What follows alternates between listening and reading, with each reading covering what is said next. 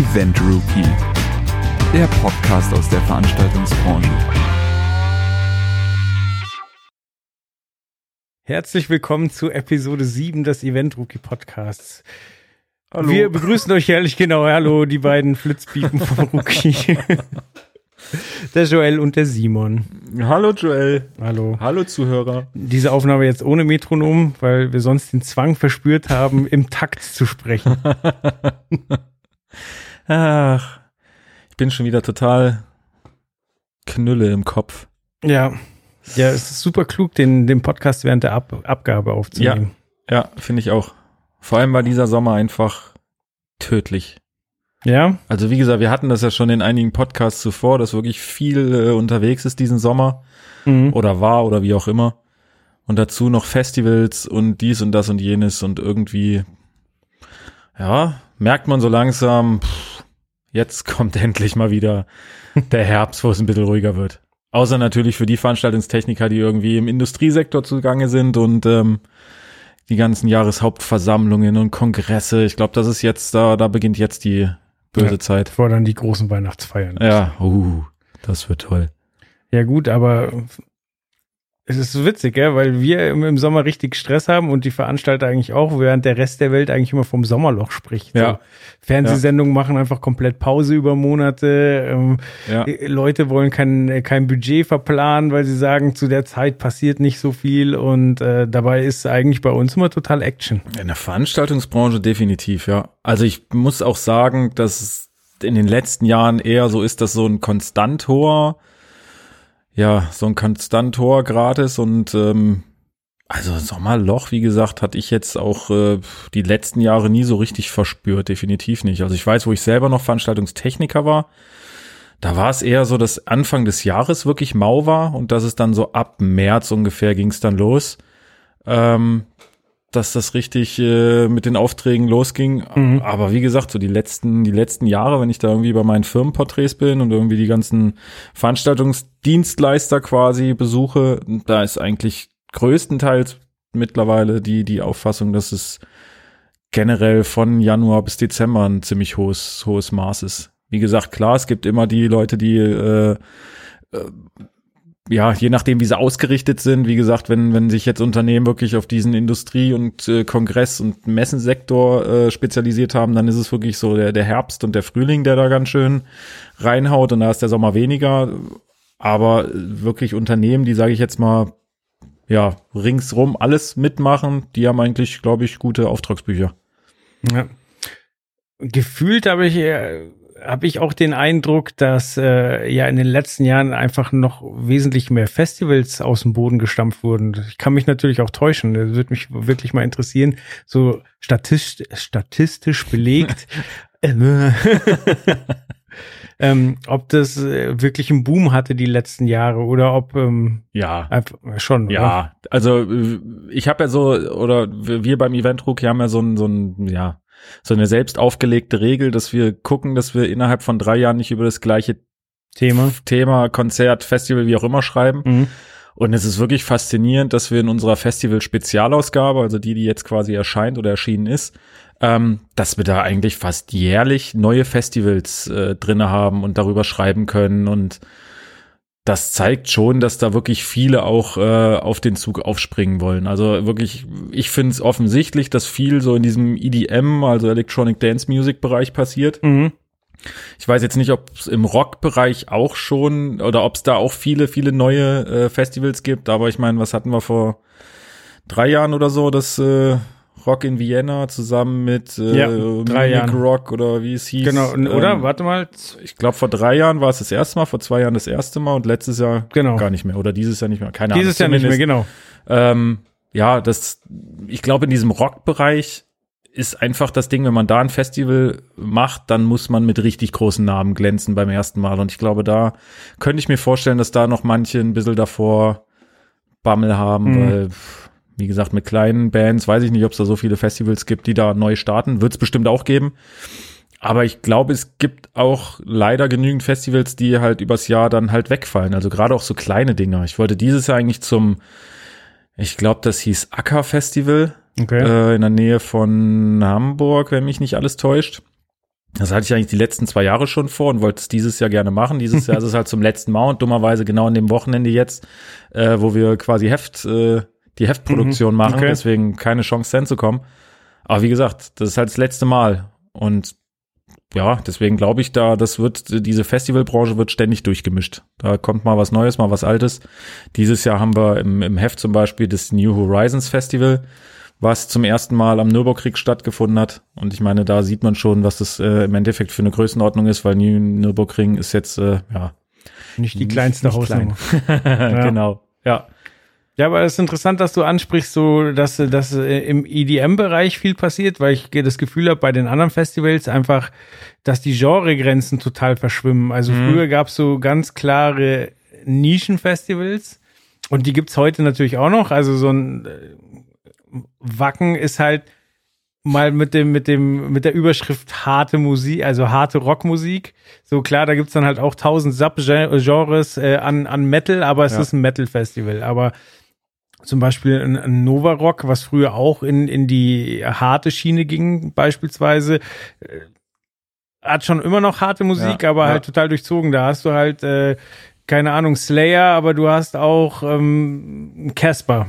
Ja, das beste Beispiel ist ja da auch Rock im Park, Rock am Ring. Also ja. ich meine, ich glaube, das besteht mittlerweile zu 60 Prozent nur noch aus äh, Hip-Hop oder sonst irgendwas und Rock ist eigentlich ja, meiner Meinung nach relativ wenig geworden in den letzten Jahren. Also das ist halt, das ist wirklich, das ist für mich so das beste Beispiel dafür, dass, dass so Festivals eigentlich so ein, ein Nischenbereich nicht mehr wirklich bedienen, sondern versuchen, ja, so viel wie möglich irgendwie mit reinzunehmen. Mhm. Genauso Sonne, Mond und Sterne Festival in, äh, Saalburg heißt es, glaube ich, äh, was ja auch ein, ein äh, Elektro-Festival ist, wo aber auch seit Jahren am Samstag als Headliner eigentlich so gut wie immer äh, ein Hip-Hop-Act ist. Also weiß ich nicht, von Peter Fox über Materia waren da, glaube ich, auch schon fast alle. Und das, wie gesagt, zeigt mir, dass es äh, ja, dass die wirklich, die Veranstalter auch wahrscheinlich wirklich versuchen, da so breit gefächert wie möglich zu sein.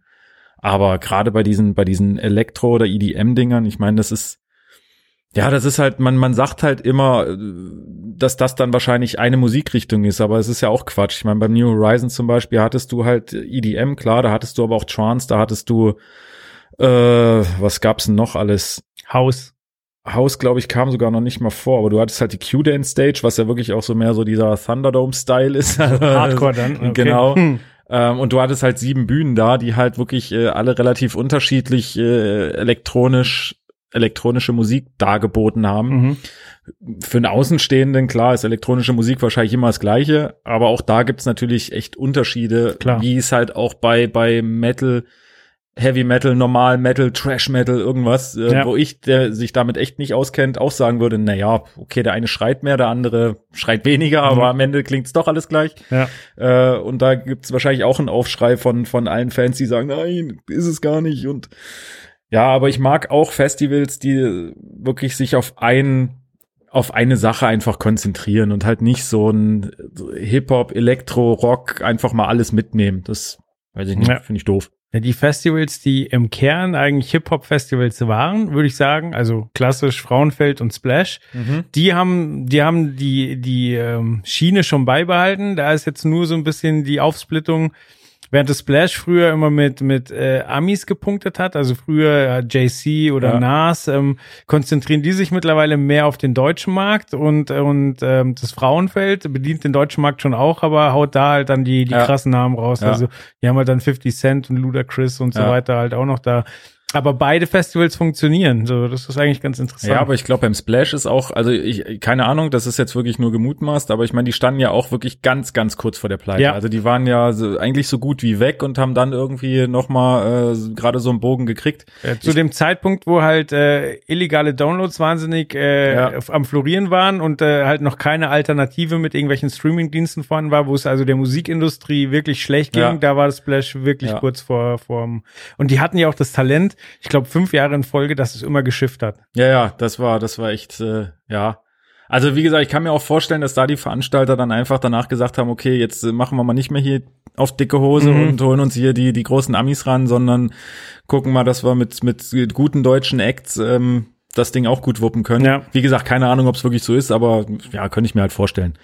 Aber naja, wie gesagt, dieses Jahr waren ja auch wieder einige nette das stimmt. Dinge. Was dabei. ja eigentlich alle Festivals immer mehr oder weniger gemeinsam haben, ist es ja die die Ausstattung, klar, mal, mal größer, mal kleiner, aber ja. also als Techniker kennt man so, äh, ich sag mal, die PAs zum Beispiel, die so im mhm. Umlauf sind, da gibt's halt so die üblichen Kandidaten. Ja. Und äh, die kennt man halt. Du warst jetzt aber bei einem Festival, wo es mal was Neues gab. Genau, genau. Also ja, äh, erstmal zu deiner ersten Anmerkung. Das ist halt wirklich so, wenn man sich mit den Festivals beschäftigt, gerade im Beschallungsbereich PA, da gibt's halt auf Festivals auf jeden Fall nicht so viel. Also da gibt's äh, das, das, ich sag jetzt mal das braune Holz aus Frankreich, also L-Acoustics, da gibt's äh, D und B. Und dann hört's eigentlich auch wirklich bei den großen Dingern schon auf. Meyer mhm. Sound ab und zu, aber relativ selten. Ähm, Im Lichtbereich ist es eigentlich fast genau das Gleiche. Also auch da sieht man die, die, die äh, üblichen Verdächtigen von Robe Clay Pucky über Martin Professional.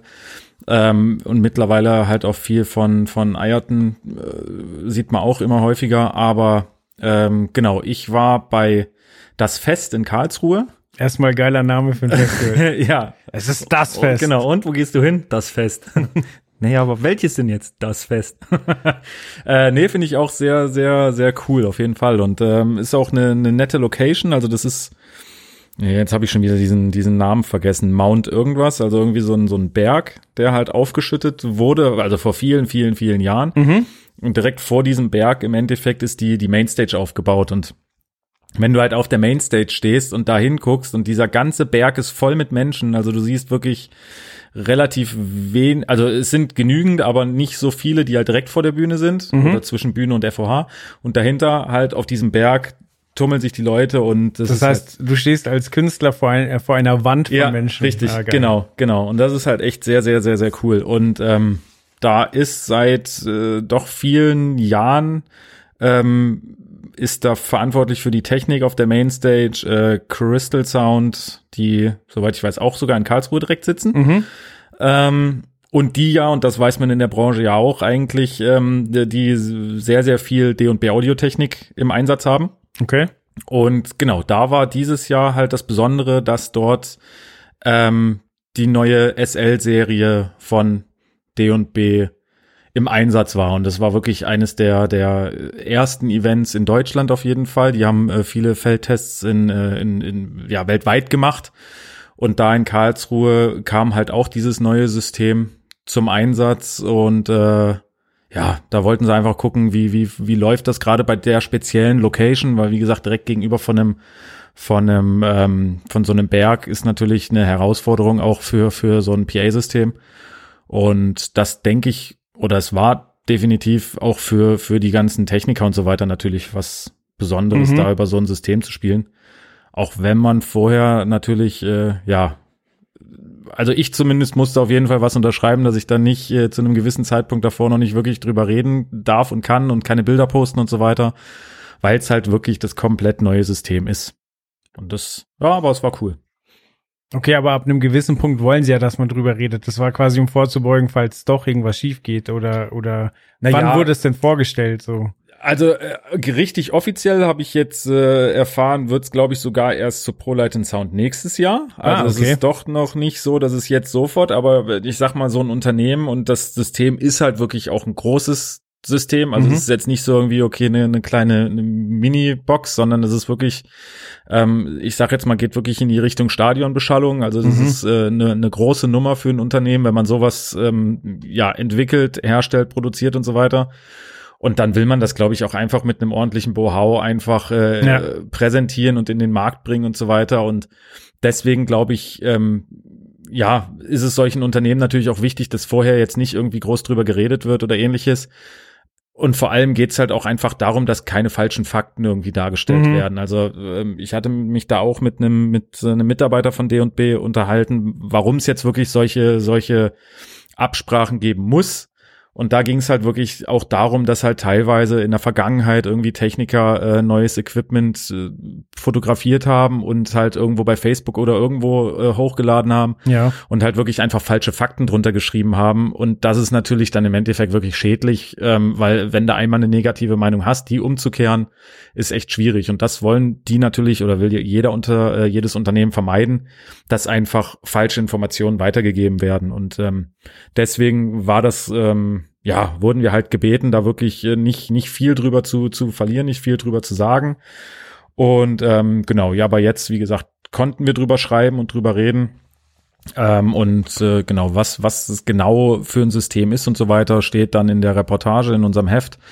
Aber wie gesagt, das ist, glaube ich, für den, für den Techniker auch immer was Besonderes. äh, Ja, weil man einfach die anderen Systeme, die normalen kennt man halt, da weiß man genau, wie es klingt. Und bei sowas ist es halt doch nochmal eine andere Nummer. Ja. Kannst du uns eine ungefähre Hausnummer geben? Also es ist schon mal klar, es ist ein sehr großes System und das heißt, das wird jetzt auch nicht in massigen Stückzahlen verkauft, sondern äh, so ein Verkauf, da freut man sich dann schon. ähm, kannst du eine ungefähre Preisrange, jetzt nicht genau für das System, aber generell, wenn man so groß einkauft, wo liegt man da preislich so in etwa? Also wie gesagt, für das System kann ich es gar nicht sagen, weil ich es überhaupt nicht weiß. Generell ist es natürlich bei so einem Großbeschallungssystem ähm, und ich sage mal, das geht dann natürlich so in Richtung K1 von L-Acoustics, Mhm. ähm, was jetzt muss ich überlegen, vielleicht so vor fünf, sechs Jahren vielleicht auf den Markt kam. Also keiner soll mich darauf festnageln, aber so ungefähr. Ähm, bei so einem Großbeschallungssystem kaufst du natürlich nicht einen Lautsprecher und einen Sub, sondern da kaufst du halt einfach mal ähm, mindestens 24 Top-Teile, weil du Ja. ungefähr 12 pro Seite, sage ich jetzt mal schon, benötigst. ähm, dazu dann noch eine gewisse Anzahl an, an Subwoofern, was weiß ich, 12 Stück oder so. Ja. Und ich würde jetzt mal sagen, da bist du bei einer halben Million bis einer Dreiviertelmillion bist du da, bist du da definitiv dabei. Mit Amping und allem drum und dran. Ja. Das, äh, da, da legt man schon ordentlich was auf den Tisch, sage ich jetzt mal. Also da, das macht man nicht einfach so. Also da muss auch jeder, klar, jedes Unternehmen muss da gucken, äh, lohnt es sich, bin ich in dem Bereich überhaupt tätig oder nicht, ähm, weil das zu reinvestieren oder da das Reinvest ähm, ist, ja, das machst du nicht mit einem Job. Da musst du das Ding wirklich ordentlich oft auf der Straße haben. Ähm, und das Wichtige ist natürlich auch immer, sage ich jetzt mal, dass du natürlich auch eine Zumietbarkeit hast. Das ist äh, ja bei sowas immer wichtig, weil es bringt dir überhaupt gar nichts, wenn du ein total cool klingendes System hast und hast davon, was weiß ich, äh, wie gesagt, 24 Top-Teile, 12 Bässe, hast aber irgendwann einen Auftrag, der so riesig ist, dass du pro Seite vielleicht eine 16er Banane brauchst, also Mhm. insgesamt 32 Top-Teile, plus vielleicht noch Delay-Line und so weiter und du hast das System zwar bei dir im Lager, aber kein anderer hat es und du kannst den Job nicht annehmen, wie gesagt, weil du es halt nicht zumieten kannst. Ja. Das ist, ähm, ja, das ist natürlich gerade in dem Bereich, äh, muss man da natürlich gucken, dass da ordentlich viele, sage ich jetzt mal, so ein, so ein System irgendwie im Lager haben. Ja, und dann muss man ja wahrscheinlich auch, äh, also in, in dem Bereich gibt's ja dann wahrscheinlich nicht jährlich technische Innovationen, sondern ähm, so, wenn man, wenn man einkauft, dann hofft man schon, dass das dann für die nächsten fünf, sechs, sieben Jahre der Stand der Dinge ist, oder also weil es muss sich ja refinanzieren. Nee, das ist ja, das ist richtig, definitiv. Also, wie gesagt, auch ein K1-System siehst du immer noch auf Mhm. extrem vielen Veranstaltungen. Also, das ist natürlich ein Ding, du holst dir nicht innerhalb von fünf Jahren nochmal so ein Großbeschallungssystem. Das ist, äh, wie gesagt, wenn man einmal auf einen Hersteller vielleicht doch so ein bisschen gemünzt ist, ähm, auch ein Hersteller macht das jetzt nicht einfach mal so Pi mal Daumen, ich hau mal hier alle fünf Jahre ein Großbeschallungssystem raus. Ähm, deswegen hält das auf jeden Fall ein paar Jahre. Äh, wie gesagt, bei, bei, bei D und B Audiotechnik war es jetzt einfach der Fall, dass die in der Range noch gar nichts hatten. Also das ist wirklich Okay. ähm, sozusagen, damit komplettieren sie eigentlich ihr, ihr hausinternes Portfolio. Mhm. Damit kriegen sie natürlich wahrscheinlich noch mehr ähm, ja, Kunden, wie auch immer. Und das System hat halt wirklich noch so ein paar Features, die einfach, die einfach krass sind. Also die wirklich, ähm, ja, das ist halt was, das hattest du, hast du jetzt noch nicht, äh, noch nicht groß gesehen, gehört, wie auch immer. Und deswegen kann ich mir vorstellen, dass da wirklich einige auch äh, auf den Zug quasi aufspringen. Aber wie du schon sagtest, das machst du nicht alle fünf Jahre, sondern das ist wirklich erstmal ein Investment, was du wirklich für die nächsten, ja, ich würde jetzt mal aus meinem jugendlichen Leichtsinn heraus sagen, so zehn Jahre Minimum und ja. Und verdient der Hersteller dann auch an, an äh, Supportplänen? Also kann man da eine Garantie, weil ich meine, gesetzlich äh, gibt es ja einfach zwei Jahre äh, Gewährleistung. Das heißt, nach einem halben Jahr kehrt sich auch noch die Beweislast um. Ähm, wenn du jetzt so viel Geld in die Hand nimmst, willst du natürlich gewisse Sicherheiten so. Also äh, kann man da, also gibt's da gelevelten Support oder sagt man von Haus aus so, hey, wenn du das Ding kaufst, hast du die nächsten zehn Jahre Ruhe? Oder geht man halt eher und sagt so, ja, von Haus aus sind's drei Jahre, du kannst aber draufzahlen, dann zahlst du fünf? Oder du nimmst halt die Reparatur im Kauf, dann wird halt einzelne Module ausgetauscht, so also meinst du jetzt äh, Support im Thema von technischen Support oder Support im Thema von wirklich äh, Garantie und so weiter? So, nee, also was heißt technischer Support? So, ja, ich habe Schwierigkeiten mit dem System, weiß aber eigentlich, was ich tue, habe aber dennoch Schwierigkeiten. Also das Ding ist erstmal, dass das ist halt gerade auch in dieser Branche, das finde ich halt das Schöne, dass es im Endeffekt vieles, ich sage jetzt mal doof gesagt, wirklich auch auf, auf Vertrauen läuft mhm. ähm, und wirklich auch dahingehend die Unternehmen, die Hersteller sind, zwar viel, wahrscheinlich viel Profit machen, aber äh, bei weitem nicht wie ein Autohersteller zum Beispiel. Deswegen, wenn du, sagen wir jetzt wirklich mal, in diese SL-Serie investierst, ja. ähm, weißt du eigentlich, dass du so gut wie immer wahrscheinlich dein Leben lang da anrufen kannst und sagen kannst, okay, hört zu Leute, ich habe jetzt hier einen Fall, den hatte ich vorher noch nie. Ähm, wie kann ich das irgendwie lösen? Und mhm. du wirst immer deine Hilfe kriegen. Okay. Also da, das, das, äh, da musst du auch, glaube ich, kein, kein extra Geld für zahlen, dass du irgendwie äh, dir eine, ja, was weiß ich, zehn Jahre Support-Laufzeit kaufst oder irgendwas, sondern das kriegst du halt so. Wenn es natürlich ums Thema ähm, ums Thema, ja, wie gesagt, technische Gewährleistung oder ähnliches geht. Also wenn jetzt wirklich mal ein Lautsprecher so quasi in der Box kaputt geht oder ja. ein Treiber oder irgendwas, mhm. ähm, dann würde ich jetzt mal sagen, ist es halt wie bei jedem anderen technischen Gerät auch.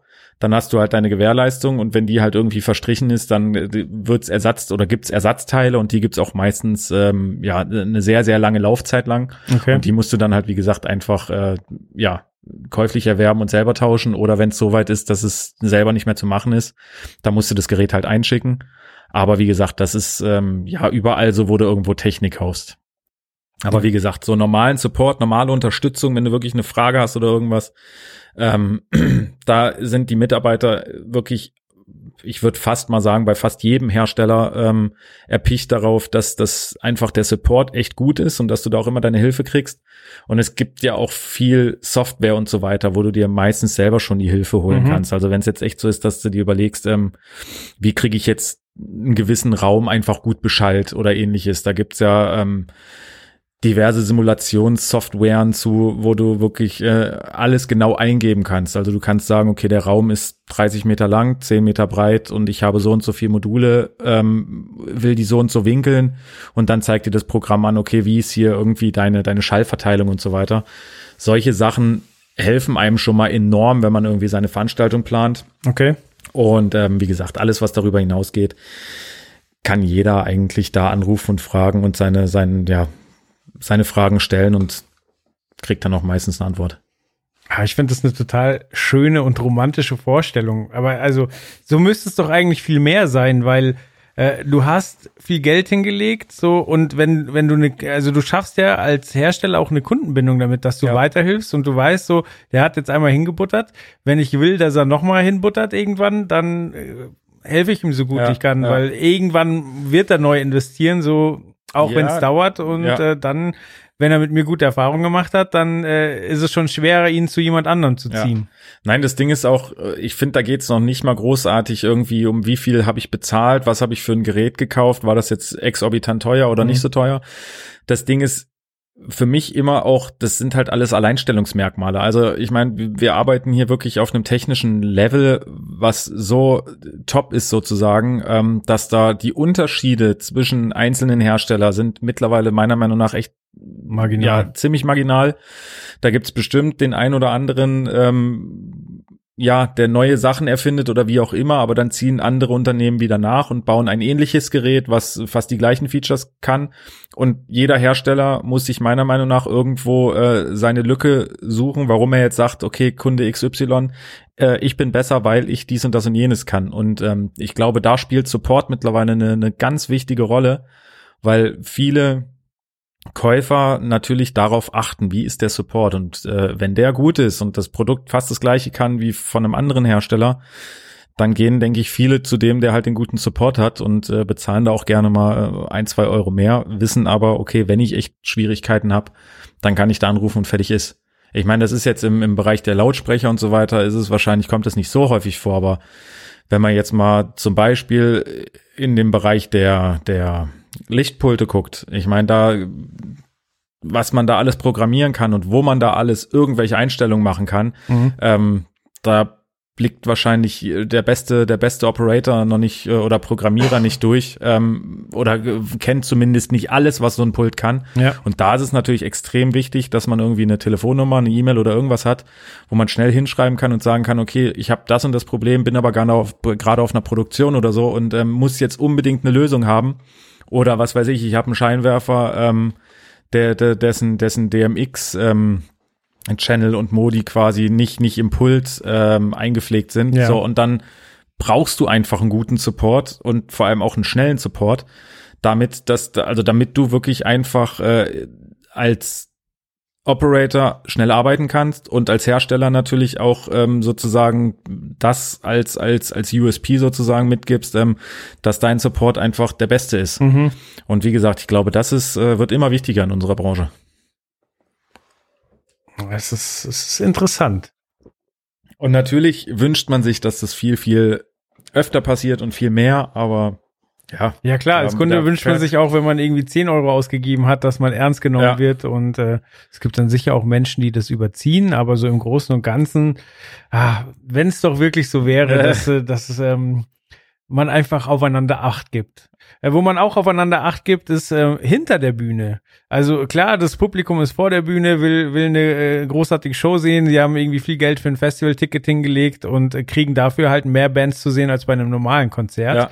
Da ist es aber so, ähm, jede Band hat natürlich eine eigene Crew und hinter der Bühne ist nicht unendlich Platz. Ja. Wie läuft denn das normalerweise ab? Gibt es da jemanden vom Festival, der das koordiniert oder wie, wie wird da miteinander umgegangen? Ja, also ist, meistens ist es wirklich so, dass es genau dafür ein, eigentlich richtig getaktete Zeitpläne gibt. Also da wird vorher, ähm, ich sage jetzt mal, da ist natürlich auch so ein technischer Dienstleister mit in der Verantwortung, weil die Crews beziehungsweise die Headliner haben halt oft noch eigenes Material dabei. Ja. Ich sag mal meist, also das, was im Dach hängt, das bleibt ja meistens auch da. Ich meine, du kannst nicht äh, kurz vorm Headliner einfach nochmal alles umbauen, aber alles, was so äh, Floor-Material ist, also alles, was auf dem Boden steht, das haben, haben viele, viele Headliner einfach dabei. Und klar, so ein Zeug muss erstens an die Bühne ran und zweitens auch irgendwo auf der Bühne schon stehen. Oder wie gesagt, es, man deals halt so, dass der LKW halt irgendwie hinten an der Bühnenrampe stehen bleibt. Aber das, da gibt's halt genau getaktete Zeitpläne für, weil sonst würde das äh, so im Chaos versinken, das Ganze. Ähm, ja, das ist halt äh, schwierig möglich.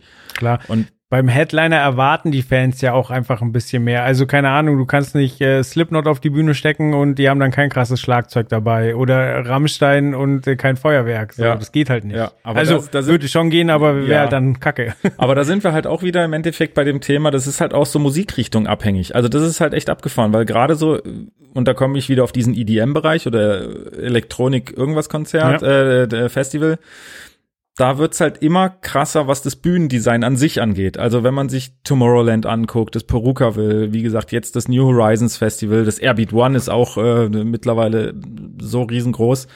Ähm, da hast du immer total krasse Bühnen, die, die, also Airbeat One dieses Jahr war irgendwie das Kapitol aus Washington nachgebildet. Das war irgendwie 130 Meter lang und weiß weiß ich 40 Meter hoch oder irgendwie sowas. Mhm. Ähm, wie gesagt, beim, beim Tomorrowland, wenn man sich da mal irgendwie die Videos anguckt, das sind echt immer krasse Bühnenkonstrukte. Ja. die natürlich auch vollgepickt sind mit, äh, mit äh, Scheinwerfern und Lautsprechern und allem möglichen. Da wird aber nie umgebaut. Also da hat halt jeder DJ, der da ist, egal ob Headliner oder nicht Headliner, das ist halt im Endeffekt ähm, das technische Material, was zur Verfügung steht und fertig ist. Da gibt's auch keine Zusatzaufbauten oder irgendwas. Deswegen gibt's da auch keine großen Changeover-Zeiten, sondern der eine DJ hört auf, der nächste wird angekündigt ähm, und fertig ist und dann geht's los. Wie gesagt, da äh, muss halt der, der Lichtdesigner, Lichttechniker und vor allem auch Pyrotechniker da einfach gucken, dass da jeder, jeder Künstler, ähm, ja, ich sag jetzt mal individuell dargestellt wird, auch durch, durch Visuals, also durch Videotechnik und so weiter, aber es gibt da kein, das wollte ich gerade fragen. Hat dann äh, der Lichttechniker, hat, bringt er seinen, äh, Quatsch, bringt der DJ seinen eigenen Lichttechniker mit, der vorher weiß, was da ist und darauf planen kann? Oder muss da einer äh, sehr, sehr kreativ sein und äh, live auf die Musik ja. drücken, so, oh, was war uns, uns, uns, keine Ahnung. Ja. Nein, also es ist wirklich meistens so, ähm, dass viele, viele DJs, die ja mittlerweile auch ähm, ja, also ich meine, die, die stehen ja den, den, den Rockgrößen oder Popgrößen oder Hip-Hop-Größen in nichts nach mehr, ähm, was den Erfolg zumindest angeht. Ja. Und deswegen haben die auch größtenteils ihre eigenen Leute dabei. Also da, äh, da sind es dann weniger irgendwelche ähm, Soundmischer, was einfach bei den anderen Bands ist es meistens so, dass die definitiv ihren FOH-Mann dabei haben. Licht auch meistens, aber nicht immer. Und ähm, wie gesagt, bei den DJs ist es so, die haben eigentlich so gut wie immer einen eigenen Lichtoperator dabei und wie gesagt, die Headliner auch meistens auch noch ein, ein VJ, der sozusagen sich um die Videotechnik kümmert. Und äh, genau, vom technischen Dienstleister oder Veranstalter kriegt man dann sozusagen einen Plot oder eine Cut-Datei, wo quasi die, die Bühne dargestellt ist, wo alle Scheinwerfer benannt und an ihrer Position sind mhm. und dann können quasi die, die Programmierer und äh, Operator da vorher ihre Show sozusagen, äh, ja, bei per Grandma 3D oder VisiVic oder wie es alles heißt, ähm, darüber ähm, ja, programmieren, dann nur noch vor Ort ins Pult rein. Genau, quasi der, der Lichtoperator geht mit USB-Stick ans Pult, der DJ geht mit USB-Stick auf die Bühne und dann geht's los. Sag doch sowas nicht. nee, genau. Und so, äh, wie gesagt, können die halt äh, schon mal ihr Grundkonstrukt sozusagen programmieren. Ähm, das war beim New Horizon zum Beispiel auch echt äh, ziemlich cool gemacht, weil das Festival ging halt irgendwie bis 4 Uhr morgens und ich glaube 5.30 Uhr war wieder Sonnenaufgang. Das bedeutet, live auf der Bühne irgendwas programmieren war halt schwer, mhm. weil du hattest halt nur anderthalb Stunden. Ähm, aber die hatten einen kompletten äh, Visivik-Studioplatz eingerichtet. Also wirklich mit äh, Rechner, mit der Grandma, die auch am FOA stand, stand da auch nochmal und da konnte halt jeder vorher einfach seine Show entweder komplett programmieren oder nochmal überprüfen oder ähnliches, ohne jetzt wirklich live die Scheinwerfer auf der Bühne sozusagen anzufassen ja. oder zu, zu programmieren. Easy What you see is what you get. Genau so sieht das aus. Ja. Genau. Sehr gut. Ja, aber ich finde, bei, bei DJs ist es auch wichtig, dass die Show fett ja. ist. Also, ähm, ich bin ein relativ großer Justice-Fan, würde ich sagen. Ähm, hatte mir auch deren äh, Tour-DVD angeguckt und äh, in den USA sind äh, zu der zur Hype-Phase alle mega abgegangen und ich habe sie dann auf dem Southside gesehen und war relativ ernüchternd, äh, ernüchtert, weil die machen einfach nichts so. Also Highlight der Show war, dass einer sich irgendwann mal umgedreht hat und da ein Klavier rausgefahren ist und daran gespielt hat so. Und irgendwann fährt halt das Kreuz raus. So, da war schon viel Licht, aber trotzdem hat mich die Show mhm. nicht gepackt. Und auch Leute, die Justice gar nicht kannten, standen halt da und so, ja, kriege ich jetzt gerade nicht so rein. So. Und ja. ähm, ich glaube aber, mit der Musik, wenn, wenn die Show auch noch fett ist, dann ist das das Geilste ja. überhaupt so. Ja. Nee, das denke ich auch. Also ich glaube auch, dass, äh, wie gesagt, die, die, die, die meisten Zuschauer mittlerweile halt auch wirklich einfach wissen, was möglich ist. Und mhm. halt durch diese ganzen Aftermovies von allen Festivals, von was weiß ich, Tomorrowland, Electric Love Festival, äh, Airbeat One und so weiter, wissen die einfach, was für fette Shows möglich sind und ähm, was auch technisch möglich ist. Und damit ist die Erwartungshaltung einfach brutal hoch, wenn die auf ein Festival kommen, ähm, dass das einfach megamäßig äh, irgendwie in Szene gesetzt wird. Und genau, wie gesagt, das ist halt bei um nochmal auf das Grundthema zurückzukommen. Ja. Von den DJs weg zu den ja, Bands genau, mit viel Gerümpel. Genau, ähm, wie gesagt, das ist ähm, bei den DJs halt wirklich so, dass da jeder auf der auf der Bühne spielt und das technische Equipment sich nicht ändert. bei anderen Festivals wie jetzt ein Rock am Ring oder ein, was weiß ich, was es noch alles gibt, Taubertal und und und Southside. Frequency. Ähm, Frequency, ja, wie gesagt, wenn wir da jetzt anfangen, das alles aufzuzählen, ja, dann sind wir morgen noch nicht fertig. Ähm, nee, zumindest da ist, wie gesagt, ist es wirklich so, dass da viele halt ihr eigenes Material dabei haben und das muss halt einfach aufgebaut werden. So bei Rammstein ist es halt wirklich auch immer so, okay, da muss halt diese ganze dieser ganze Deko-Apparat, sage ich jetzt mal, das muss halt alles mit dabei sein. Das bedeutet, ja. die sind eigentlich immer so, also die sind ja eh immer Headliner. Und da wird dann halt nachts das Zeug eingebaut, was sozusagen in der Decke hängt. Und dann kurz vorm Auftritt kommt halt das Zeug, was halt am Boden steht. So, mhm. und deswegen, das sehen halt auch die meisten, die jetzt irgendwie dann Festival besuchen als Zuschauer, sehen es halt eigentlich nie, dass hinter der Bühne eigentlich nochmal, je nachdem wie groß das Festival ist, ein, ein riesen Storage-Raum ist, wo halt alles schon mal seinen Platz findet. Also da hat halt, wie gesagt, Rammstein seine Ecke, dann hat vielleicht äh, System of a Down seine Ecke, was weiß ich, Billy Talent, Materia und so weiter und so ja. fort. Und das wird dann halt alles nach und nach auf die, auf die Bühne geschoben. So, und das, wie gesagt, das muss man aber natürlich alles irgendwie zeitlich takten, dass die LKWs ranfahren, das Zeug ausladen und danach natürlich auch sofort wieder einladen und äh, wieder wegfahren, weil es macht halt keinen Sinn, irgendwie eine Band um 17 Uhr da irgendwie das, das Floormaterial hinzustellen, danach um 18 Uhr das Ganze wieder hinter die Bühne da stehen lassen und äh, irgendwann kommt man durcheinander. Und deswegen ja. ähm, ist es halt wirklich so, dass das ja so ein Timetable, den es halt gibt für Bands, den die Besucher kriegen und halt genau wissen, wann ihre Band auf der Bühne ist. Äh, so ein Timetable gibt's halt auch für die für die Technik-Crews, damit die halt genau wissen, wann kann ich irgendwo ranfahren. Und da sind wir halt, wie gesagt, wieder bei dem Thema äh, ja Crew und Zusammenarbeit und so weiter, weil da sollte sich eigentlich jeder dran halten, weil wenn sich da einer in diesem an diesem Zeitplan nicht hält, dann kann es halt wirklich passieren, dass alles hinten und vorne nicht so wirklich passiert, was ich auch schon erleben musste. ja, war, nenn ein Beispiel. Ich weiß, das war vor drei Jahren, glaube ich, auf dem Taubertal Festival. Da war einer der Headliner The Offspring und ähm, ja, da war halt wirklich, das war auch an der, also meistens mache ich so auf Festival, dass ich halt einen Tag hingehe, also meistens Freitag, fahre ich halt schon mal hin, guck mir alles an. Ähm, wie gesagt, kann mir dann schon mal Fragen überlegen. Mhm. Und am Samstag ist für mich dann sozusagen, ich sage jetzt mal blöd gesagt, der Tag zum Arbeiten, mhm. ähm, wo ich die Interviews mache und so weiter und so fort. Und da war es halt auch so, dass ich an diesem Samstag meine Interviews geführt habe und ähm, da halt auch im Backstage saß und wie gesagt eigentlich fast alle Local Crews, also die, die wirklich da sage ich jetzt mal der technische Dienstleister oder vom technischen Dienstleister waren, ja. ähm, gesagt hat, dass das wirklich kurz vor knapp war, dass äh, The Offspring entweder gar nicht gespielt hätten oder das alles irgendwie äh, komplett durcheinander gefegt hätte, weil die sich halt wirklich einfach nicht dran gehalten haben an irgendwelche Vorgaben, an irgendwelche Zeitpläne und ähm, dann, was weiß ich, zwei Stunden später mit dem LKW dastanden und gesagt haben, ja, wir laden jetzt aus und natürlich gesagt, nee, geht jetzt gerade nicht, weil da steht ein anderer LKW mhm. und äh, sorry, aber ihr kommt einfach komplett zu spät und wie gesagt, das ging dann äh, wohl ziemlich äh, heiß diskutierend hin und her wo natürlich sage ich jetzt mal Leute, die da wirklich äh, engagiert sind und immer versuchen, das Bestmögliche zu, zu erreichen, also diese Local Crews vor allem, die natürlich dann geguckt haben, okay, irgendwie wollen wir halt, dass das hier nicht ganz äh, eskaliert, sondern wir schauen einfach mal, dass wir das ähm, so hinkriegen, dass es noch passt. Am Ende hat es auch gepasst. Der Zuschauer hat quasi überhaupt gar nichts mitgekriegt, aber hinter der Bühne ja, war doch ein bisschen äh, der Vorhang fällt. Gewitterstimmung. Ähm, und wie gesagt, das sind halt echt solche Sachen, wenn an so einem Festivalwochenende, was weiß ich, wie viele Crews aufeinander kommen, was weiß ich, wie viele Leute, wie viel Material. Da muss man einfach gucken, dass man sich echt arrangiert und dass alle am Ende an einem äh, Strang ziehen und nicht irgendwie der eine sich denkt, ach, ich bin hier Headliner, ich kann machen, was ich will.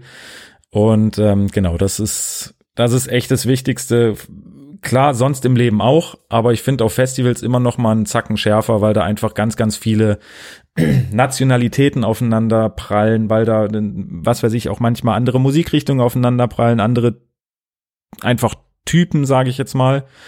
Und ähm, ja, man muss sich halt arrangieren, irgendwie muss es laufen, weil am Ende des Tages kommt es nur darauf an, dass der Zuschauer, der viel Geld dafür bezahlt, eine coole Show kriegt ja. und davon einfach nichts mitkriegt. Weil das wäre, glaube ich, meiner Meinung nach der Super-GAU, wenn irgendwas hinter der Bühne, wenn es da irgendwie gewittert und äh, der Zuschauer kriegt's mit, weil entweder die Band auf die Bühne kommt und sagt, hier, wir spielen hier nicht, weil die sind alle doof, oder äh, die Show halt nicht so stattfinden kann, wie sie sollte.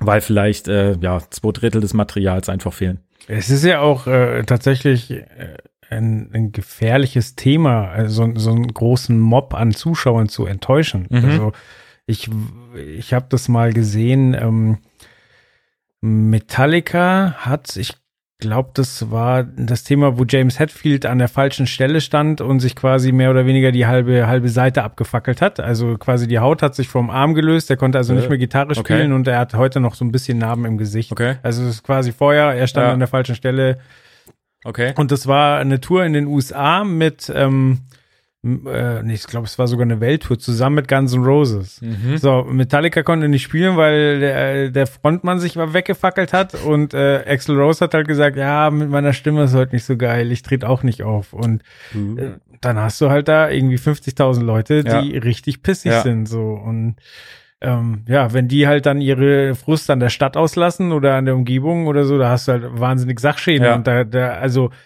versuch mal 50.000 Leute einzufangen, da mu also da musst du schon ein paar Hundertschaften hinschicken. Deswegen birgt es ja auch eine gewisse Gefahr. Ja, ja, So auch klar. auf einem Festival, wo du mitten in der Pampa bist, so die machen halt nichts anderes, als dir die Bühne klein kloppen, wenn wenn's dumm läuft. Ja, ja.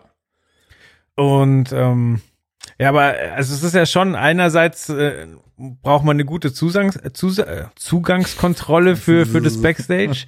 Und zum anderen muss ja auch äh, wirklich eine Vertrauensbasis da sein, weil letztlich ähm, steht da ja jede Menge Equipment und da kann ja nicht permanent einer drauf aufpassen so. Und das also rein theoretisch, wenn du die Berechtigung hast da zu sein, könntest du ja einfach an irgendeine Kiste gehen, eine Gitarre verstimmen oder eine mitnehmen so. Oder Klar, klar, klar, kannst du, ja, aber das ist, also das ist halt wieder sowas, wo ich sage, okay, das ist überall so. Ich meine, wenn du bei einer Bank arbeitest, kriegst du auch im Endeffekt einen Vertrauensvorschuss, dass du nicht irgendwie dir bei dem 500er denkst, ach komm, davon nehme ich mir mal ein Bündel mit. ja Ähm, und so ist es halt da genau das Gleiche. Also natürlich, klar stehen da Werte rum und natürlich könnte man auch, ähm, ich sage jetzt mal, wenn man richtig böse ist, ähm, ja, da eine Band einfach mal richtig, richtig fertig machen, wenn man wirklich sagt, okay, ich gehe da irgendwie an, an eine Gitarre und äh, was weiß ich, knippst da eine Seite durch oder verstell's irgendwie oder mach sonst irgendwas.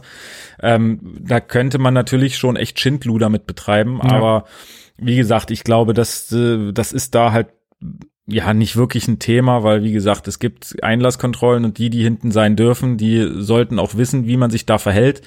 Ähm, und die, die nicht hinten sein dürfen, die kommen halt sowieso Ja. eigentlich nicht rein.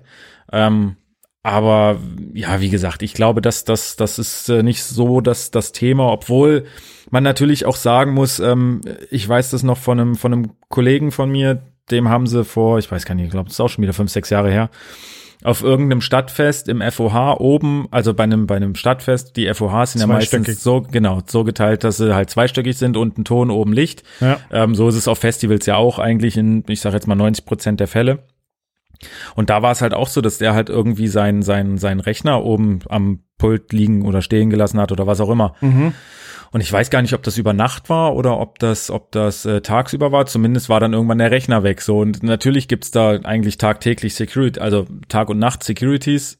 Aber irgendeiner hat es wohl doch geschafft, da hochzukommen und halt diesen Laptop zu klauen. Also da sieht Das man halt mal wahrscheinlich, wieder. wenn du mit einer gewissen Selbstverständlichkeit hochgehst, deinen Laptop nimmst, als wäre er deiner, wer, wer, wer weiß denn, wer welches Equipment hat? Also Ja, das ist klar, aber eigentlich gibt's ja auch Pässe. Also ich meine, du Mhm. hast ja einen Pass, wo halt draufsteht, okay, du darfst in FOH oder du Ja. darfst Backstage oder du darfst irgendwo hin. Ähm, aber egal, was ich damit sagen will, ist einfach, ähm, es gibt natürlich immer Leute, die gewisse Situationen, Dinge und so weiter ausnutzen. Deswegen würde ich auch sagen, ist es jetzt nicht so, ähm, ja, dass im Backstage alles rosig ist und äh, da, wie gesagt, alle mit Samthandschuhen Material anfassen. Da kann es natürlich genauso vorkommen, dass irgendeiner dabei ist, ähm, was weiß ich, der, der sich einfach mal Zeug unter den Nagel reißt. Mhm. Ähm, also man sollte natürlich auf sein Zeug aufpassen, definitiv, aber du kannst nicht, wie gesagt, wenn du deine Equipments morgens, äh, morgens oder abends, äh, morgens oder in der Nacht ablädst und auf der Bühne schon mal aufstellst, klar, du kannst es nicht den ganzen Tag beobachten und schauen, Ja. dass da bloß nichts mit passiert, aber ähm, ja, wie gesagt, das ist für mich einfach gesunder Menschenverstand und das ist halt ein gesundes Miteinander und fremde Sachen fasst man halt einfach nicht an. Aber wie gesagt, da kann man auch Gedichte drüber schreiben, da wird es halt immer Ja. andere Leute geben. Das stimmt.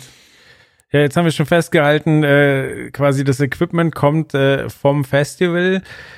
Teilweise bringen halt die Bands auch noch mal ihr eigenes Zeug mit. Also es wird quasi ein Grundstock ge ge gestellt Auch und da ist es, ist es, un also ja, das sowieso immer. Das Ding ist halt einfach nur, es gibt natürlich auch im Vorfeld, ähm, gibt's Festivals, die zum Beispiel bei den Headlinern die Technical, die, die, die, die technischen Rider quasi sich angucken.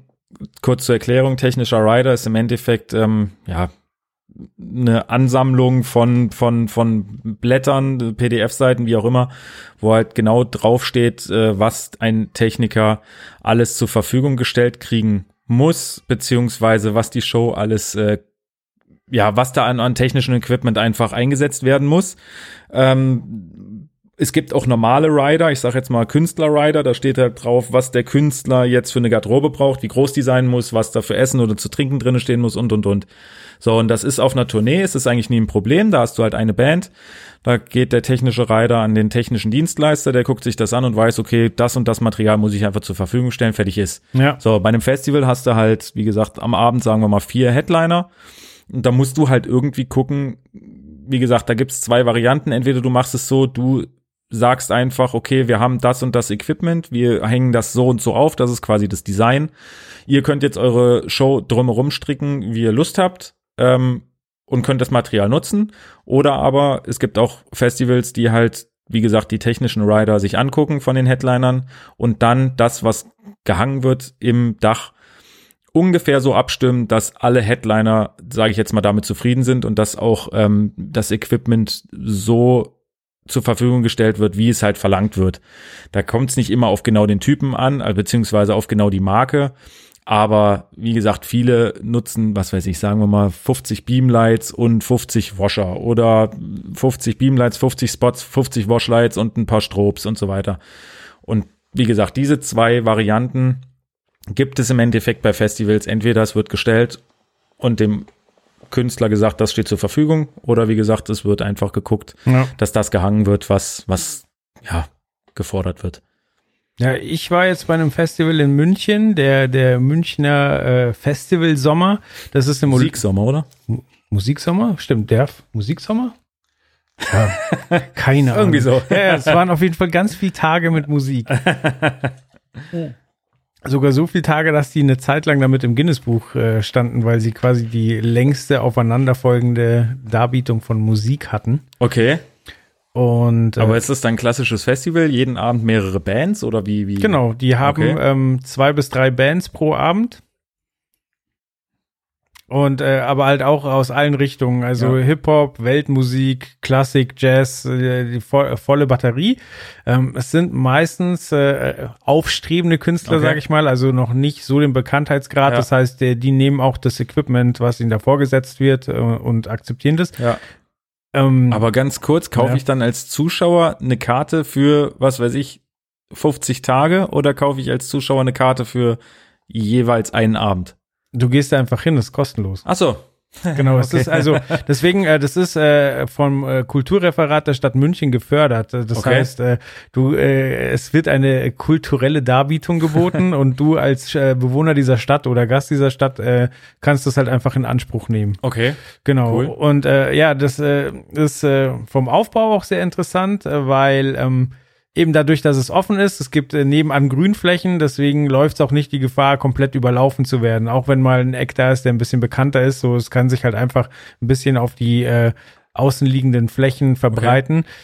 Und äh, die Bühne an sich steht aber von einem Theatron. Ich dachte immer, ein Theatron wäre eine Theater, ein Theater oder so, aber äh, das Theatron ist ja eigentlich der Stufenaufbau davor. Okay. Und äh, was gelernt.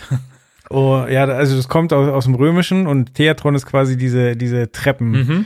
Genau, und äh, das hat zur Folge, dass einmal der FOH wieder eine sehr seltsame Position hat, weil der weit über der Bühne liegt. Okay. Weil, äh, wenn du ihn halt mitten in die Treppen ins Theatron bauen Ja. würdest, dann würden halt wahnsinnig viele Leute äh, keinen Platz mehr Ja. finden und nicht mehr, nichts mehr sehen. Äh, was halt dann für den Lichtmann auch seltsam ist, weil er halt so nach unten gucken muss. Mhm. Und äh, zum anderen ist es beim Soundcheck sehr verwirrend, weil, also, die Techniker vor Ort haben mir erzählt, dass ähm, teilweise die Bands darum bitten, ob man das Echo mal abschalten könnte. Aber das ist halt einfach die Steinwand, krass. die Okay. zurückwirft. Ja. Und äh, wenn dann aber Menschen da sitzen, die schlucken halt wieder und dann passt es abends. Ja. Aber beim Soundcheck ist es Okay. wirklich kompliziert.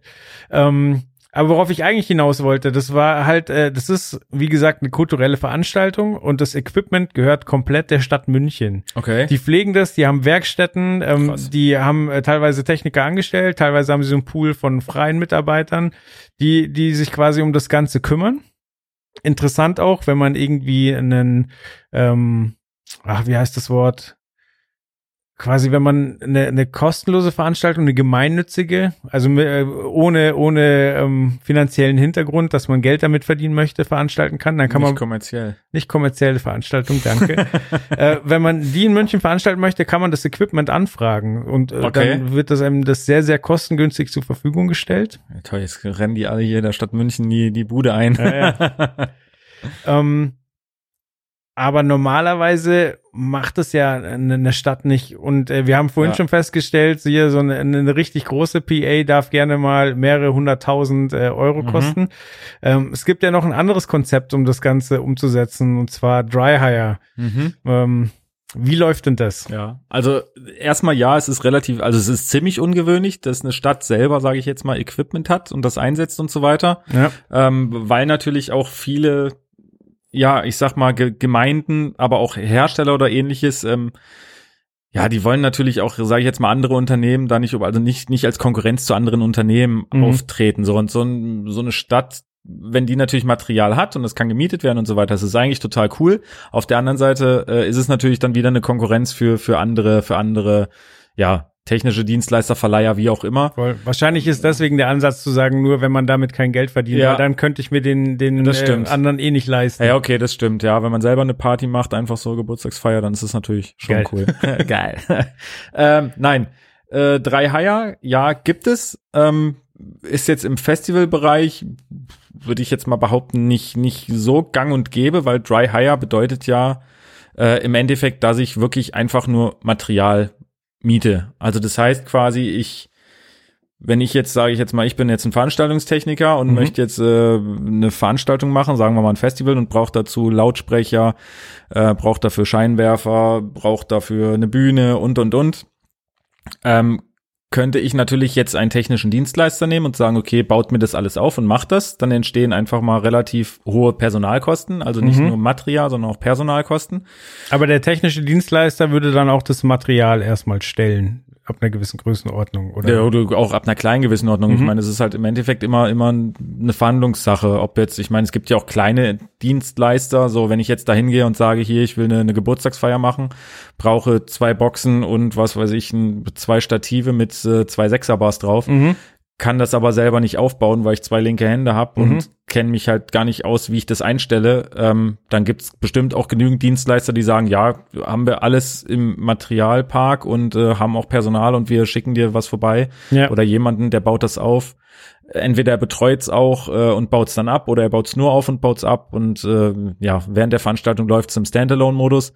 Ähm, das ist dann aber wie gesagt kein Dry Hire, sondern das ist dann wirklich im Endeffekt, sage ich jetzt mal, ein ganz normaler Auftrag. So Ja. Dry Hire bedeutet wirklich, ähm, ich miete mir zwei Boxen, zwei Stative mit zwei Sechserbars und mache das dann alles selber. Ich fahre quasi wirklich nur zu dem technischen, technischen Dienstleister ins Lager, pack mir das Zeug in mein Auto, fahre damit irgendwie zu meiner Geburtstagsfeier, baue das alles auf, steuere es selber an oder wie gesagt, stell's halt alles selber ein ähm, und habe damit dann natürlich keine Personalkosten, weil ich alles selber mache, habe aber am Ende des Tages auch, ähm, ich sage jetzt mal doof gesagt, nicht die Gewährleistung, dass am Ende alles genau so läuft, wie es laufen soll, weil wenn dann ähm, Probleme auftauchen oder ich es vielleicht doch nicht hinkriege, das Ganze aufzubauen, ähm, habe ich halt wirklich einfach das Problem, ja, dass ich keinen Profi, keinen Techniker vor Ort habe, der sich darum kümmern kann. Aber es gibt doch dann noch das weitere Szenario. Ich habe meinen Geburtstag, ich beauftrage äh, den, den Techniker, der, der auch sagt, er kann das alles zur Verfügung stellen,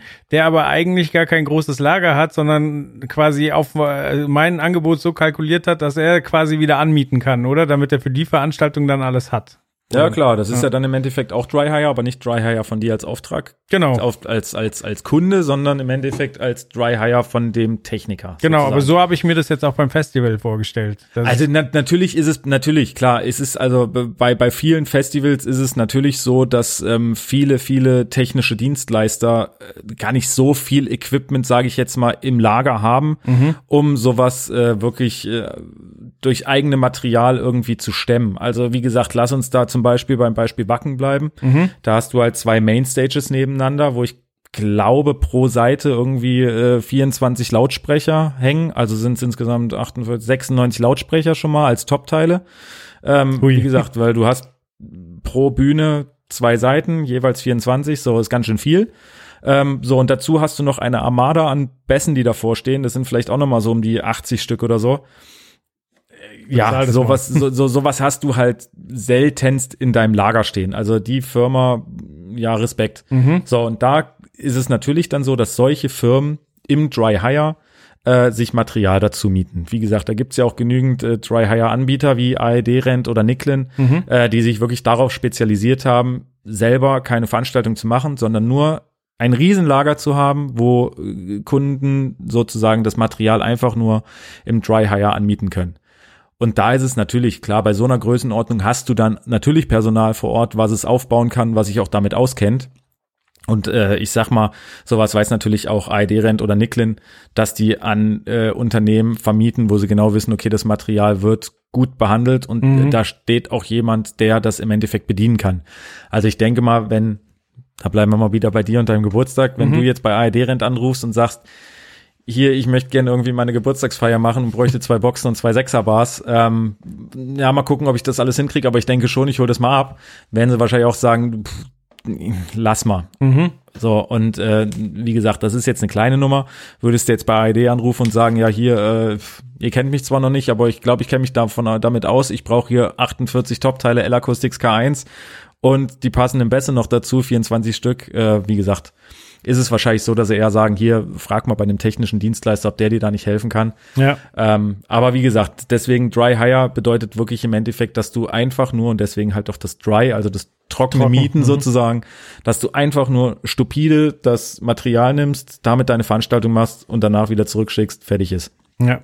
Das heißt aber, Entschuldigung, für den, für Hersteller ist es ja eigentlich mit eins der größten Ziele beim Dry Hire Anbieter gelistet zu sein, oder? Weil quasi, wenn dein Material dasteht, dann sind sie auch daran interessiert, es rauszubringen. Das heißt, äh, wenn jemand anfragt, ich bräuchte äh, was in der und der Richtung, dann schieben sie ja dein Material raus, weil sie es lagernd haben und es ja refinanzieren müssen, oder? Also ja, also für einen Hersteller definitiv. Ich glaube, einem Hersteller kann nichts Besseres passieren, als dass du bei einem großen Dry Hire Unternehmer äh, Unternehmen gelistet wirst ich meine, das zeigt ja auch nicht nur, dass du bei einem großen Dry Hire Unternehmen bist, sondern ähm, dass du generell ganz schön viel Material im Markt hast. Mhm. Weil wie gesagt, bei einem Dry Hire Unternehmen, da rufst du nicht an und sagst, okay, ich brauche jetzt hier eine komplett neue PA, sondern da sagst du, okay, ich habe hier schon einen Grundstock von dieser PA, ich mhm. brauche aber noch mehr, also äh, okay. beliefert mich mit dem und dem oder äh, ich brauche halt mehr Material. Ja. Das bedeutet,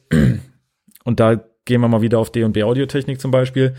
Ähm, klar, wenn die irgendwann mal bei AED Rent oder Nickling gelistet werden, dann wissen sie ganz genau, okay, da sind in der Republik oder wo auch immer noch ganz, ganz, ganz, ganz viele andere, die unser Material haben. Ähm, und äh, Nicklin nimmt das jetzt mit auf, weil sie genau wissen, äh, dass ich das Zeug gut äh, vermietet kriege ja. und so weiter.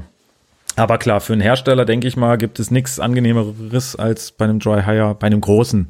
Es gibt natürlich auch wie gesagt, kleine, kleine Firmen, viele, viele technische Dienstleister machen das ja auch nebenbei. Weil ich sag mal, Material, was im Lager steht, ist halt Material, was kein Geld einbringt. So, und nur Material, was on the road ist, bringt halt Geld ein. Ja. Deswegen gibt es natürlich viele technische Dienstleister, die neben ihren eigenen Veranstaltungen sozusagen, wo sie selber wirklich aktiv mit Mann und Maus und Equipment da sind, äh, trotzdem noch einfach Dry Hire anbieten, weil sie sich halt auch denken, okay, na wie gesagt, bevor die Kiste jetzt irgendwo im Lager steht, kann ich sie auch rausgeben. Ähm, und da verdiene ich wenigstens noch ein bisschen was dran. Ja. Ja, da ist ja dann Wartung auch nochmal eine große Komponente, weil ich verleihe es ja quasi an jemanden, von dem ich keinen Schimmer habe. Also ja, der wird schon wissen, was er tut. Also das habe ich ja. vielleicht auch überprüft. Aber letztlich, ähm, wenn ich dann auch noch selber im Einsatz habe und dann plötzlich feststelle, hey, das geht ja gar nicht mehr, äh, das ist verklebt, das ist äh, äh, ja. Es ist, äh, keine Ahnung, bei Lampen äh, Nebel zu lange drin gewesen, das ist äh, trüb, dumpf, ja. keine Ahnung. Ähm, das heißt, da muss ich ja, also da muss ja der Workflow total stimmen, um ja. wieder sicherzustellen, dass das alles passt. Ja, da gibt's auch mehrere Horrorszenarien. Also klar, man muss für sich einen Workflow oder für das Unternehmen Workflow einfach äh, ja erarbeiten, wie wie mache ich das mit diesem Dry Hire Material. Da, wo ich damals meine Ausbildung gemacht habe, in dem Unternehmen war es halt wirklich so, okay, es kam also wir hatten damals mit mit EasyJob, glaube ich, gearbeitet, so und da hast du genau gesehen, okay, was kommt heute für Material zurück? Ist es von einer Veranstaltung, die wir selber betreut haben, ist es von einem Dry mhm. Hire oder wie auch immer? So, wenn es von einem von einem eigenen Job ist, wo man vielleicht aber selber nicht dabei war, ähm, war es eigentlich meistens so, dass irgendwo auf dem Case oder so wurde halt vermerkt, wenn irgendwas kaputt war. Mhm. Dann hat man das natürlich gecheckt. Der Rest wurde halt einfach eingelagert, weil man weiß, okay, Klar, warum sollte man sich selber Genau, so und beim Dry Hire war es halt so, da wurde im Endeffekt wirklich schon vorne an der Rampe wurde das Material entgegengenommen und dann wurde halt eine Sichtprüfung gemacht, dann wurde eine kurze elektrische Prüfung gemacht, also beim Scheinwerfer anmachen, kurz mal mit dem Dimmer hoch und runter und dann weiß man schon, okay, klappt oder klappt nicht. Mhm. Äh, und beim Lautsprecher halt auch, dann stand, was weiß ich, eine Endstufe da und man konnte halt mal schnell irgendwie eine CD anschmeißen, um einfach zu gucken, ob das alles passt. Ja. Ähm, und dann wurde es halt eingelagert und vorher wurde es, wie gesagt, im Endeffekt auch nicht an den Kunden sozusagen quittiert, sondern diesen Test, äh, das musste man halt äh, erstmal über sich ergehen lassen, sage ich jetzt mal. Weil äh, klar, wenn du es einmal entgegengenommen hast und dann merkst du einen Tag später oder irgendwann, oh Mist, hier ist ja, was weiß ich, die Optik äh, oder die Linse gerissen beim Scheinwerfer oder sonst irgendwas, da kannst du halt nicht mehr hingehen und sagen, hier, das ist übrigens dein Verdienst zu dem Kunden, ja. sondern der sagt dann auch, ja, nee, weil ihr habt's ja abgenommen. Ähm, das zweite ist natürlich, ähm, wie gesagt, da ist es bei uns auch schon ein paar Mal vor oder einmal mindestens vorgekommen.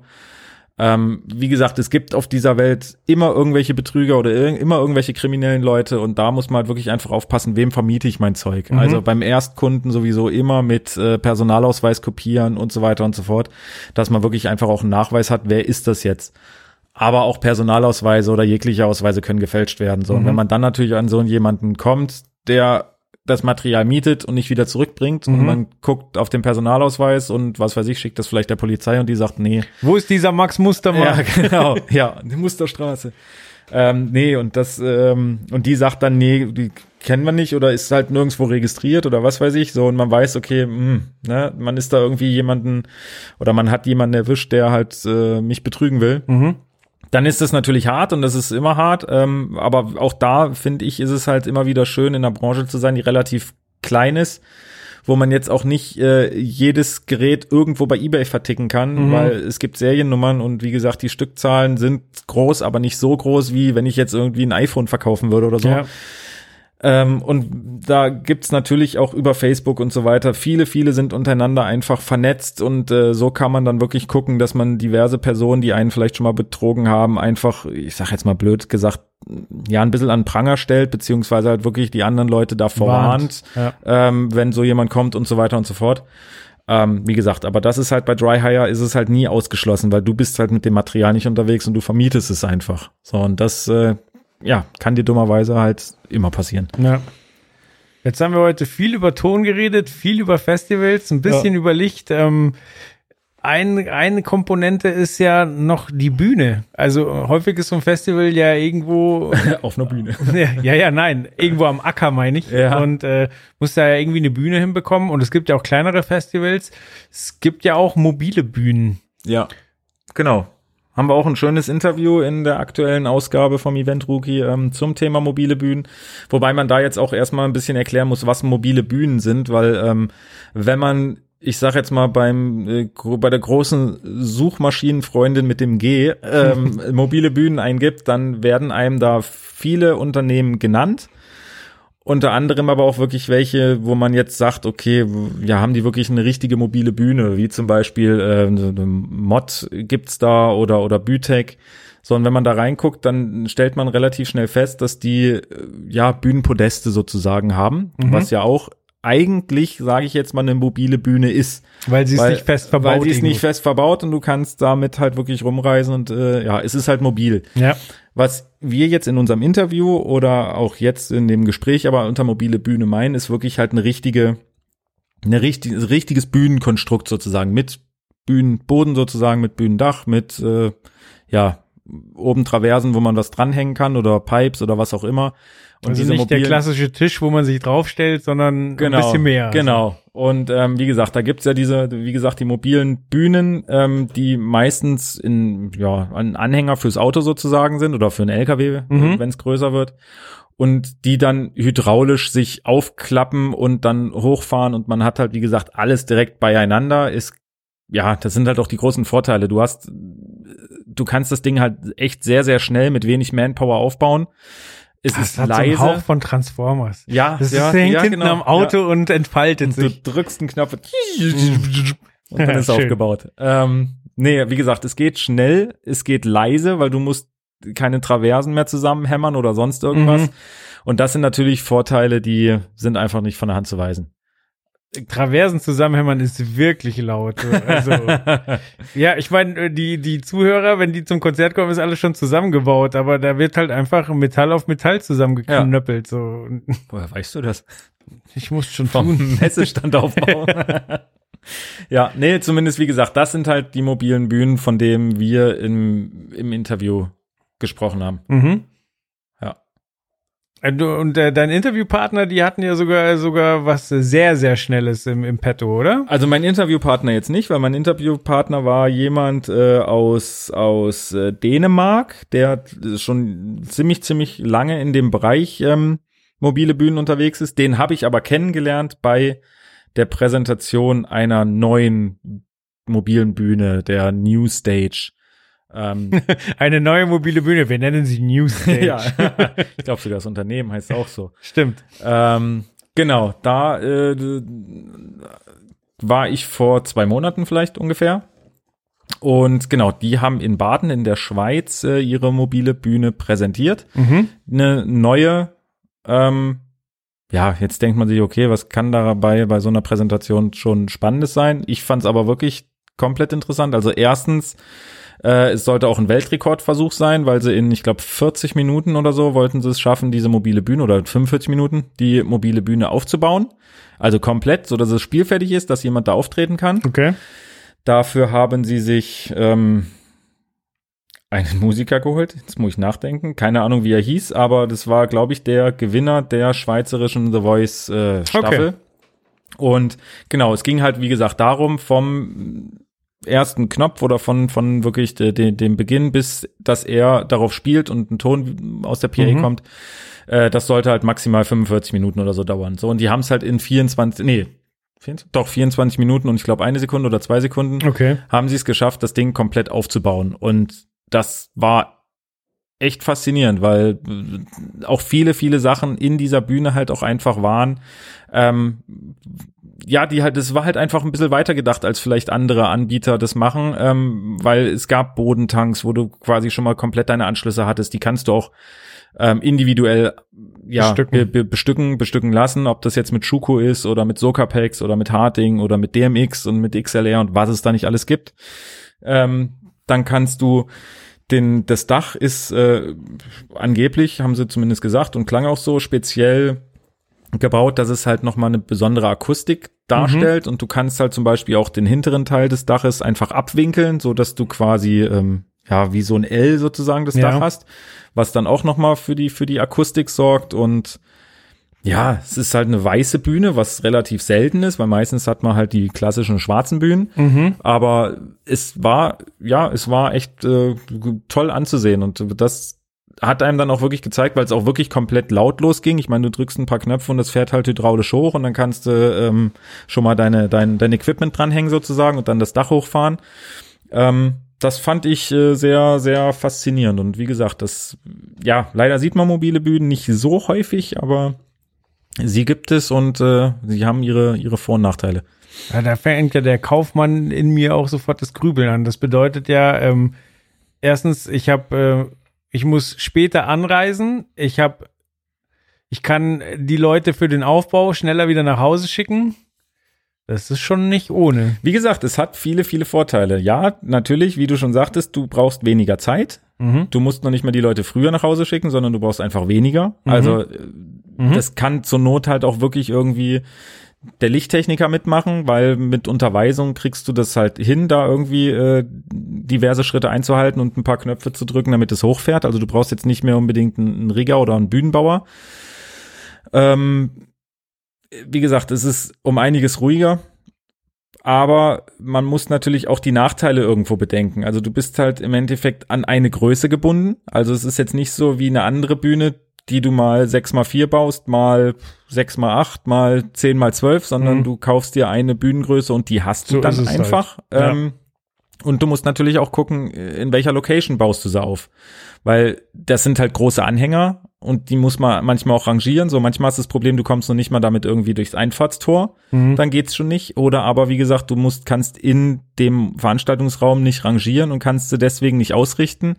Ähm, deswegen ja, sie haben ihre Vorteile, aber man muss auch ganz klar sagen, sie haben auch ihre Nachteile. In meinem Kopf äh, kam gerade das Bild von, von so einer Armee von Foodtrucks und wie die dann alle gucken würden, wenn du dann da kommst, Knopf drückst und du dich aus, auspackst. Du bist schon wieder bei den Transformers, oder? ja, ja, genau. genau, und dann machst du da auf deiner Bühne einfach deinen eigenen kleinen Markt. So. Ja, dann ja, machst ja. du auf die Bühne deinen Foodtruck. Super. Das ist gut. Ja. nee, ich stelle mich dann alleine auf die Bühne mit einer Fritteuse. Das ist auch gut. Ja. Ja. Und die Aufmerksamkeit wäre mir gewiss. Süßkartoffelpommes. Beste. ja. Guter Punkt. Ich habe langsam Hunger. Dann würde ich sagen, machen wir jetzt einen Deckel drauf. Ja. Ich denke, das war doch mal wieder sehr interessant. Ich hoffe, das war sehr interessant. Also für mich war es sehr interessant und ich hoffe für alle anderen auch. Für mich auch. Ich lerne hier immer. Das ist immer die die Stunde im Monat, wo ich, wo ich richtig was mitnehme. sehr schön. Da, so soll es auch sein. Ich hoffe, das geht den anderen auch so. Wunderbar. Dann vielen Dank und ja, bis zum nächsten Mal. Tschüss. Ciao.